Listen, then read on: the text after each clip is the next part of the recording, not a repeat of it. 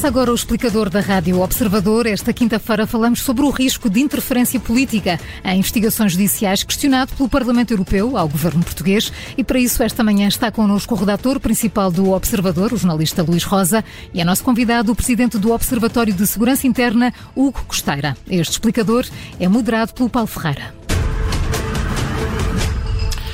Muito bom dia, bem-vindos a este explicador. Vamos então falar do novo desenho de organização e investigação criminal que foi apresentado pelo Governo e que terá suscitado então ao Parlamento Europeu dúvidas de interferência política ou desse risco, pelo menos, de interferência política em investigações judiciais.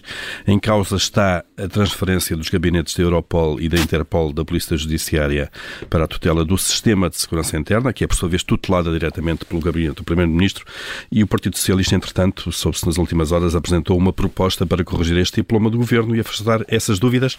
Esta introdução é importante para situar o tema. O Costeira, eh, bom dia, bem-vindo.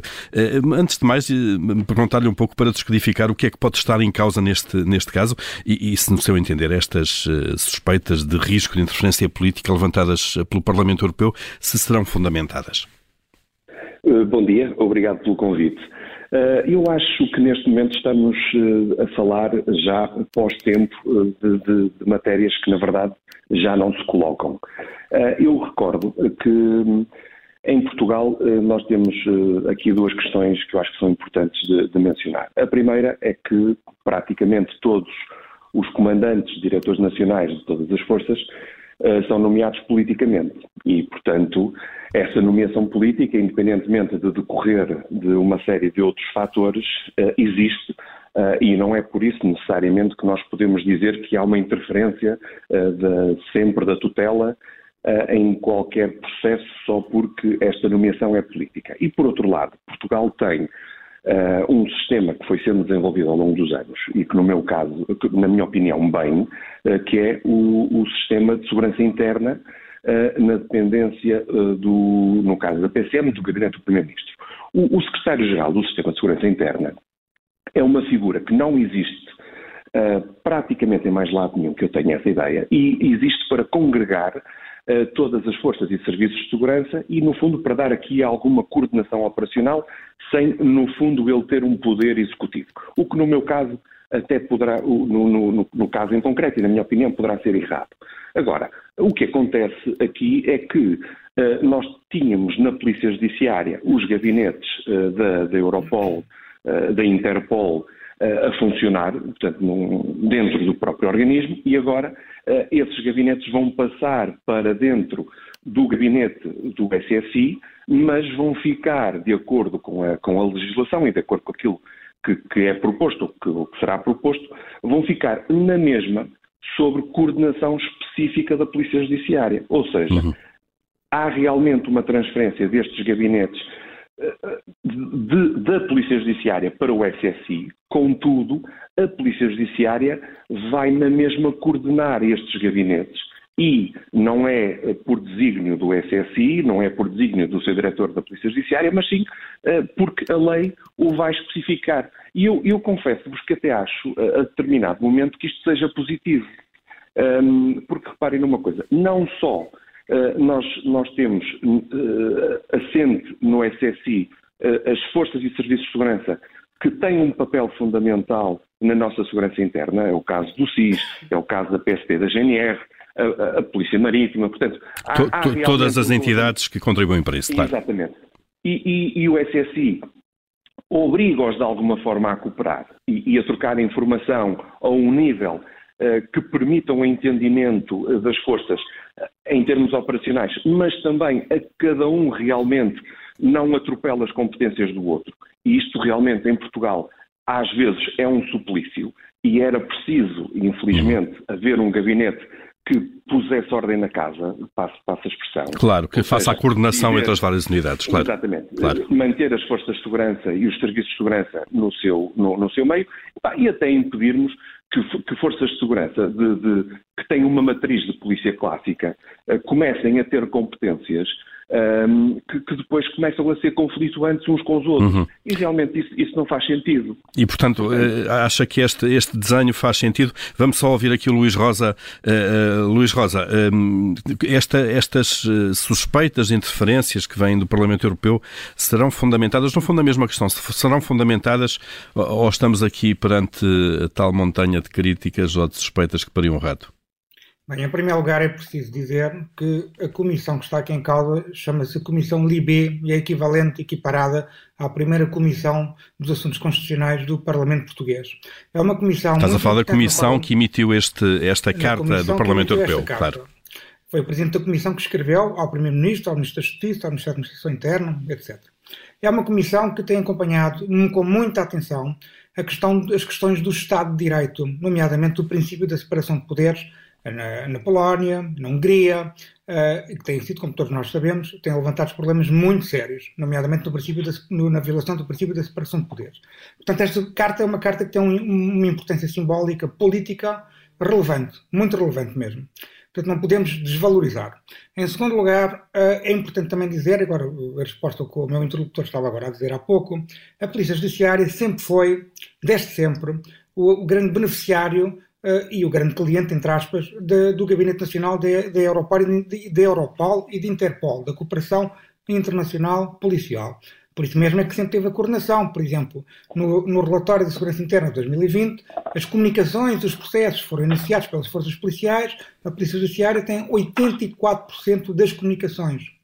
No período entre 2016 e 2020, sempre houve, uh, esta porcentagem variou entre os, entre os 70 e tal por cento e os 84%. E agora, com a transferência das competências do CEF para a PJ, essa, essa porcentagem vai subir para 90%. Portanto, uhum. Aqui a questão da cooperação policial que foi levantada uh, é uma questão que se pode, sim senhor, levantar teoricamente, mas a PJ é, é o cliente se quiser, de grande parte da informação da Europol e da, e da, e da Interpol por via das competências exclusivas que lhe são conferidas, competências exclusivas de investigação que lhe são conferidas pela lei. Em terceiro lugar, também é importante dizer que há de facto uma transferência do sistema, eu aqui até vou referir, vou ser muito específico, do sistema informático de fora da Polícia Judiciária, que é um órgão, para todos os efeitos, é um órgão de polícia criminal e está sob a tutela do Ministério da Justiça e obedece, do ponto de vista formal do Código de Processo Penal, obedece às ordens do Ministério Público. Uh, há uma transferência física dos, dos sistemas informáticos para uma, um organismo que é tutelado politicamente e diretamente pelo Primeiro-Ministro. O Secretário-Geral da Segurança Interna não faz parte, não, não tem a obrigação, por exemplo, de cumprir o segredo de justiça, como, por exemplo, a Polícia Judiciária tem quando está ao abrigo do Código de Processo Penal. Uh, o Secretário-Geral da Segurança Interna responde politicamente ao Primeiro-Ministro, hum. responde diretamente ao Primeiro-Ministro. Portanto, todas estas questões são formais, são muito importantes, e nós não podemos construir um sistema, que é um bocado isso que o Partido Socialista está a dizer nos bastidores, a argumentar que a personalidade do Dr. António Costa, o Primeiro-Ministro, um Ministro da Justiça muito conceituado, é um homem com uma, com uma reputação à prova de bala e que nunca, jamais, pediria qualquer informação sobre processos que estão em segredo de justiça, etc, etc. Bem, nós temos que ter a intenção, temos que construir um sistema que seja, de facto, formalmente à prova de bala de interferências políticas. Nós não podemos... À prova de pessoas, digamos até. Com base nas personalidade das pessoas. Claro. Porque eu nem sequer ponho em causa essa questão da reputação do Dr. António Costa, mas vamos supor que o engenheiro José Sócrates regressa ao poder. Também se colocará essa questão ou não? Portanto, nós não podemos fazer esse tipo de raciocínios. Ainda há pouco ouvi o deputado do Partido Socialista a dizer que nada muda. Pedro Delgado eh, Alves uh, disse Pedro isso. Delgado Alves a dizer porque, que nada, porque, nada muda. Da... Muda, muda, sim senhora. A transfer... Há uma transferência física dos sistemas informáticos para um organismo que está na dependência do Dr. António Costa, do Primeiro-Ministro atual. E, uhum. por alguma razão, para terminar, por alguma razão, as direções nacionais da Polícia Judiciária, isto é um projeto, que é um projeto, é uma ideia, eu não vou dizer pessoal, mas é uma ideia muito concreta que o Dr. António Costa tem desde o seu tempo enquanto Ministro da Administração Interna. Já tentou por várias vezes aplicá-la. E agora que tem maioria absoluta, consegue aplicá-la. Mas já isso já levou a ameaças de demissão de anteriores direções nacionais da Polícia Judiciária. A própria atual Direção Nacional da Polícia Judiciária foi formalmente contra esta transferência. Hum. Portanto, isto não é, um, não é uma ideia assim tão consensual. Uh, o Costeira, uh, há pouco ouvimos aqui, de facto, uh, o deputado socialista Pedro Delgado Alves, perante uma, uma proposta de alteração que, que, que, o PS está a colocar no Parlamento, sustentar de facto que não muda nada porque a PJ também tem tutela política. E olhando agora para estes exemplos concretos que o Luís Rosa coloca, estamos perante aqui, perante um não assunto, de facto, na, na sua opinião? Ora bem, é assim, o, o, o Luís Rosa apresenta realmente eh, pontos interessantes. Contudo, um, eu, eu, tenho que recordar que uh, a matéria que é debatida uh, e que será falada dentro do gabinete do SSI uh, é matéria classificada, é matéria reservada e é matéria que não só pode estar... A qual o Primeiro-Ministro tem acesso. À qual o Primeiro-Ministro tem acesso. O, o Primeiro-Ministro não tem necessariamente acesso a toda a matéria. Uh, Mas tem direito a ter acesso a essa matéria classificada. Tem, tem direito a ter, exatamente, tem direito a ter acesso a essa matéria classificada e a matéria continua a ser classificada. E, e se houver um incumprimento, se houver um, um, realmente se essa matéria for tornada pública, há crimes que foram cometidos, obviamente, não é? Mas também nós temos, eu também olho para o histórico e também vejo não me recordo de, de, ser público algum processo que tenha saído, alguma notícia que tenha saído por, por, por entre aspas, a exfiltração de documentação do SSI. Não são necessariamente notícias que estão aqui em causa, é um acesso à informação que o poder político correto, não deve ter acesso.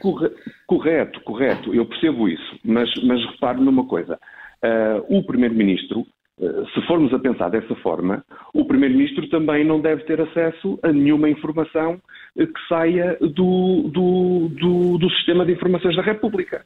Eh, porque, não, porque isso não. também dá. Tem a ver com os sistemas de informações que respondem diretamente também ao Primeiro-Ministro. É outra questão completamente exatamente, diferente. Mas, mas, exatamente. São, não, quer dizer, não, não são, são processos criminais. Ok, tudo bem, mas podem, mas podem decorrer em processos criminais, eh, porque essa é a natureza das Podem, mas aí é? passam para a tutela da justiça. É que nós, escutar interrompê-lo, mas, mas é só para dizer uma coisa que é importante. Nós, nós, historicamente, nós, historicamente, é importante dizer que o Gabinete Nacional da Europol e da Interpol, historicamente, antes do 25 de Abril, teve na dependência da PIDE. Com o 25 de Abril passou para a Polícia Judiciária precisamente por, por causa desse, desse relato histórico. Mas também aqui há outra questão. Durante muitos anos, nós tivemos no nosso poder político uma ideia clara de que o Ministro da Justiça podia pedir informações à Polícia Judiciária sobre investigações em curso. Isso, aliás, a lei permitia isso. E nos anos 90, com o aprofundamento da democracia, com o aprofundamento do princípio da separação de poderes, não só a lei passou a deixar isso mais ou menos claro, mesmo assim não é taxativo, mas como o próprio poder político deixou claramente ter essa ideia. O Ministro da Justiça não tem o direito de perguntar ao Diretor Nacional da Polícia Judiciária quais são os processos que estão em curso. E, portanto, esse princípio acaba por ser, ou essa cultura que se foi criando, eh, na minha opinião, pode, pode ser um bocadinho colocada em causa com esta mudança. Uhum.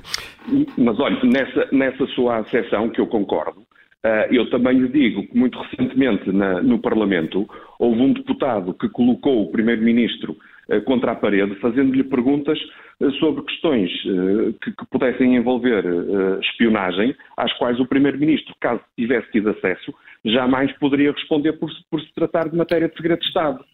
Portanto, repare, nesse, nessa, nessa lógica, nós realmente temos, temos que perceber, ah, entendo eu, que há matéria que, que não deve ser de acesso nem do poder político, em qualquer forma e sob qualquer forma, e que só em último caso é que o Parlamento, uma vez que até tem uma comissão que fiscaliza os serviços de informações, poderá sempre, e salvaguardando a porta fechada e tudo isso, uh, tentar de alguma forma ter acesso a essa informação.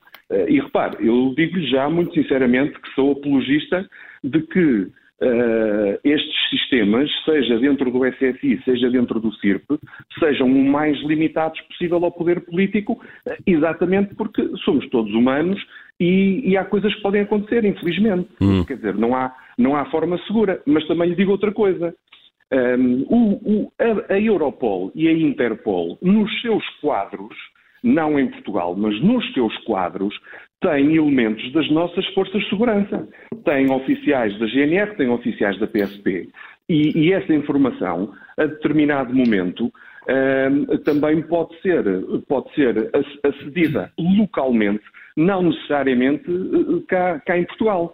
Portanto, eh, eh, eu, eu, eu, acho que aquilo que se tentou aqui fazer foi convergir esta informação, convergir isto para um determinado organismo que tem um papel dificílimo de, de, congregar todos estes elementos, todos estes atores da nossa segurança interna e externa e, e, e criar aqui e gerir aqui algum, algum consenso. Agora, eh, eu entendo que o facto de atribuírem à Polícia Judiciária eh, a continuidade na gestão deste, deste dossiê, até por força de lei, nos dá alguma segurança.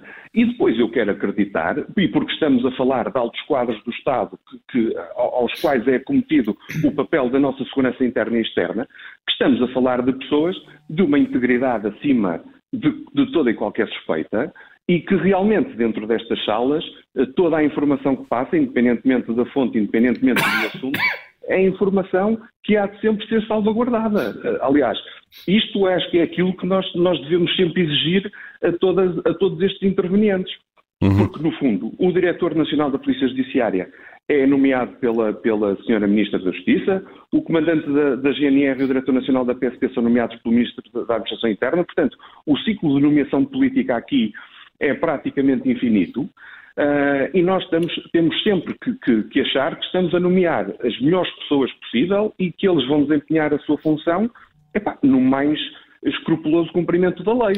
Uhum. Uh, e eu, dentro disso, eu quero acreditar que isso é assim e, e, e confesso-vos, eu acho que nós, neste momento, estamos num quadro nacional em que nós temos os melhores dos melhores à frente de grande parte dos nossos serviços.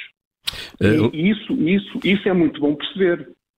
Uh, Luís Rosa, um comentário final, por favor é uma coisa muito rápida. Eu, como sou um pessimista, um pessimista antropológico, uh, tenho a tendência para pensar que o homem é mau, não é bom. Portanto, tenho a tendência para defender sistemas que sejam à prova de bala do que sistemas que dependam da boa vontade das pessoas. E, portanto, uh, acho que há, há, aqui uma questão que é muito importante. Se este, em princípio, este, esta mudança vai avante, e, pelo que eu julgo saber, Portugal vai ser o único país que tem um gabinete de cooperação policial uh, internacional e europeu que depende de uma tutela política e logo do Primeiro-Ministro.